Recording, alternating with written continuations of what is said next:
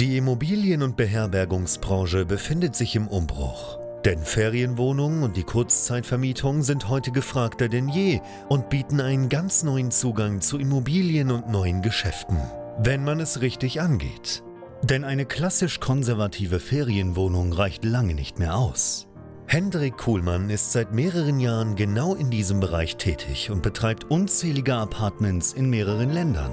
Heute zeigt er angehenden Gastgebern, wie man in die Kurzzeitvermietung einsteigt, dafür keine eigenen Immobilien benötigt und er zeigt aktiven Gastgebern, wie sie ihr Geschäft weiter ausbauen, professionalisieren und automatisieren können. Denn für ein gut laufendes Geschäft in der Kurzzeitvermietung braucht es nicht viel Arbeit, sondern stabile und digitalisierte Prozesse, die sich automatisieren lassen. Herzlich willkommen zum Pro Hosting Podcast. Der Podcast zur Kurzzeitvermietung. Von und mit Hendrik Kuhlmann. Jetzt ist es ja so, dass die Kurzzeitvermietung über Buchungsplattformen sehr, sehr häufig abläuft. Ja, sogenannte OTAs, Online Travel Agencies, Plattformen wie zum Beispiel Airbnb oder Booking.com. Und daraus folgt, dass es eigentlich relativ genial ist in diesem Geschäft, dass man kein Geld für Werbung ausgeben braucht. Ja, prinzipiell ist es wirklich eins der wenigen Geschäftsmodelle, die ich kenne, wo man im Prinzip sagt, hey, ich bin jetzt da, ich bin offen und ganz automatisch kommen die ersten Buchungen, der erste Umsatz zu dir, ohne dass du eben für Marketing irgendwelche Ausgaben tätigen musst. Das funktioniert natürlich über eben die Portale Airbnb und Booking.com, weil diese Portale ja schon auf ihren Plattformen eine ganze Menge Nachfrage haben und die ich natürlich so ähm, ganz nach vorne äh, in der Hoffnung bringen, ähm, dass die potenziellen Gäste auf der Plattform dich auch buchen. Gerade am Anfang machen sie das über den Algorithmus automatisch, dass du weiter nach vorne kommst, weil der Algorithmus möchte ja sehr, sehr schnell verstehen, okay, wie gut ist dein Produkt und kann man mit dir und deinem Apartment potenziell in der Zukunft viel Geld verdienen. Das heißt, die Plattformen haben ein großes Interesse daran, dass du schnell erste Buchungen bekommst, damit schnell Umsätze laufen für dich, aber du auch schnell eben die ersten Bewertungen bekommst. Und für diese Leistung, also für das Zusammenbringen von dir mit den potenziellen Gästen, gibt es ja eine Kommission oder Provision, was die Plattformen erheben. Denn das machen sie ja natürlich nicht umsonst. Jetzt möchte ich mal so die unterschiedlichen Provisionsmodelle durchgehen, ja, einmal von Airbnb, aber auch von Booking.com, weil da immer viel Unklarheit drin ist und äh, sich viele gerade am Anfang eben auch fragen, okay, was kriegen jetzt eigentlich die Portale da an Provision? Den Anfang machen wir mal bei Airbnb. Wenn du bei Airbnb als Gastgeber ganz frisch startest, dann gibt es das sogenannte geteilte Gebührenmodell. So, und dieses geteilte Gebührenmodell sieht in der Praxis so aus, dass du wenn du eine Buchung bekommst, 3% ähm, des Betrages als Provision zahlst. Dein Gast, der zahlt dann zwischen 13 und 14 Prozent. Also so, ich sag mal, es variiert immer ein bisschen, aber so zwischen 15 und 17 Prozent, das ist so das, was in Summe da an Provision läuft. Du trägst aber eben nur 3 Prozent davon. Berechnungsgrundlage dieser Provision, dieser Gebühren ist der Übernachtungspreis plus die Reinigungsgebühren plus Gebühren für zusätzliche Gäste beispielsweise. So, darauf werden dann diese Prozente entsprechend erhoben. Bei Airbnb ist es immer so, diese Kommissionszahlung ist quasi netto. Das heißt, es kann sein, dass für dich dann noch die Umsatzsteuer draufkommt, beziehungsweise wenn du entsprechend professionell agierst, auch eine Umsatzsteuer-ID-Nummer hast, dann greift hier das sogenannte Reverse Charge Verfahren. Ja, wenn du nicht weißt, was Reverse, Reverse Charge ist, dann google das an dieser Stelle mal, aber diese Provision ist erstmal netto und da kommt dann entsprechend noch die Umsatzsteuer dazu oder eben Reverse Charge. Jetzt ist es so, dass wenn du professioneller wirst bei Airbnb, also mehrere Inserate auf einmal hast, oder aber, und das ist wichtig, sobald du ein Verwaltungssystem anschließt, wie jetzt zum Beispiel Smubo oder äh, irgendeine andere Verwaltungssoftware, dann verändert sich dieses Gebührenmodell. Dann bist du nämlich beim Modell Gastgeber Only. Das heißt, du übernimmst die ganze Kommission.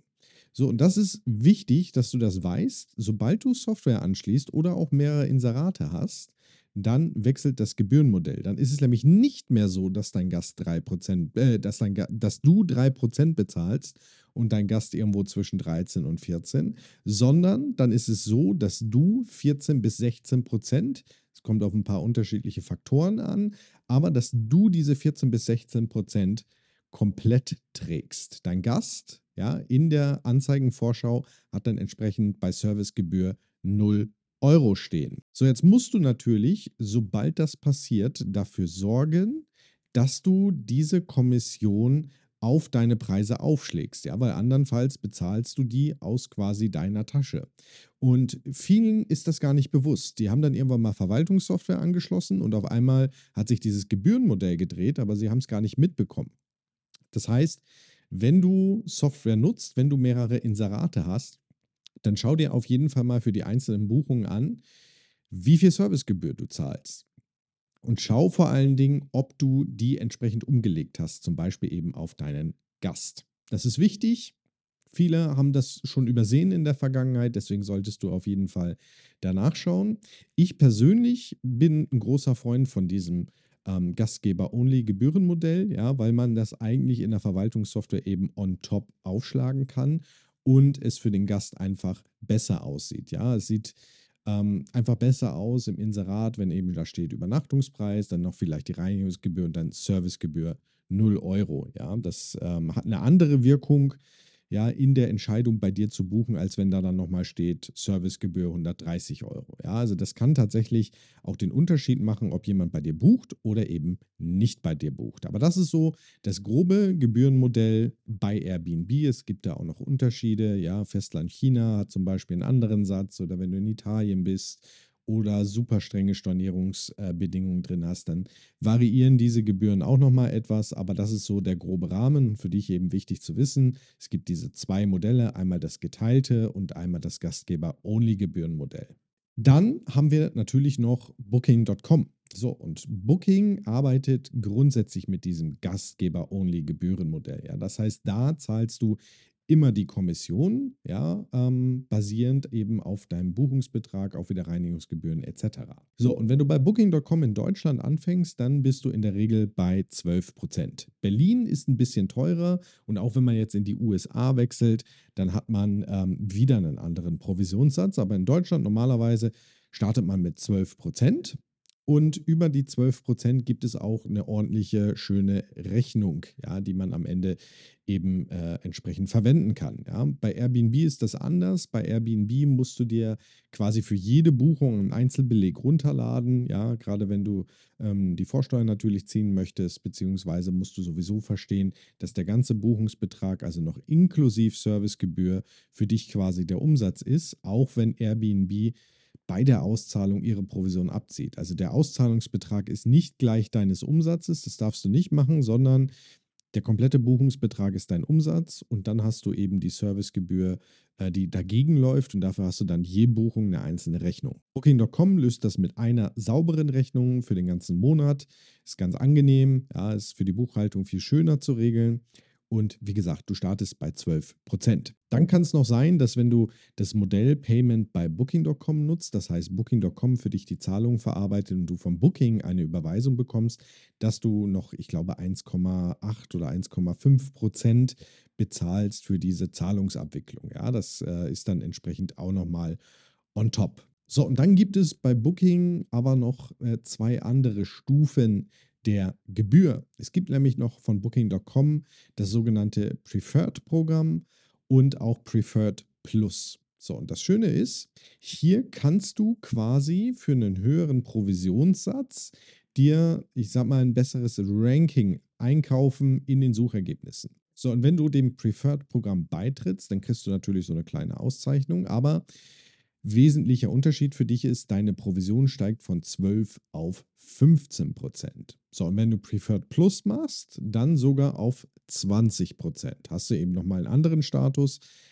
Aber das ist eben sehr, sehr spannend, weil du dir über diese hohe Provision in der Regel ein besseres Ranking einkaufst. Und ich bin zum Beispiel ein großer Freund davon, wenn ich mir irgendwo ein besseres Ranking einkaufen kann, ja, gegen Geld, dann werde ich das tun, ja, weil äh, es macht einfach einen Unterschied, ob ich auf Seite 1 bin oder auf Seite 7.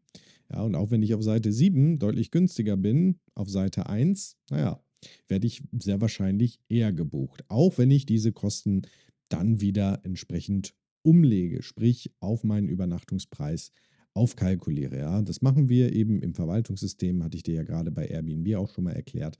Solltest du in jedem Fall machen. Dein Übernachtungsumsatz sollte immer zuzüglich dieser Provisionssätze an die Plattform rausgeben. Das war es jetzt für heute mal so zum Überblick. Ja, was sind eigentlich so diese Provisionsmodelle bei den verschiedenen Plattformen? Wie gesagt, das Schöne ist, du brauchst kein Geld in Marketing investieren. Ja, das machen ja die Plattformen für dich. Dafür bekommen sie aber im Nachgang bei Erfolg in der Regel eben ihre Kommission. Gibt ganz, ganz unterschiedliche Programme ähm, beziehungsweise Buchungsplattformen, OTAs. Es gibt auch welche, die arbeiten mit einer festen Inseratsgebühr. Ähm, da gibt es die verschiedensten Varianten. Wenn du also auf einer Plattform aktiv bist, die eben nicht Airbnb ist oder Booking.com, dann solltest du auf jeden Fall mal für dich nachschauen, wie ist denn da das Provisionsmodell und was musst du vielleicht eben noch auf deinen Übernachtungspreis mit aufschlagen.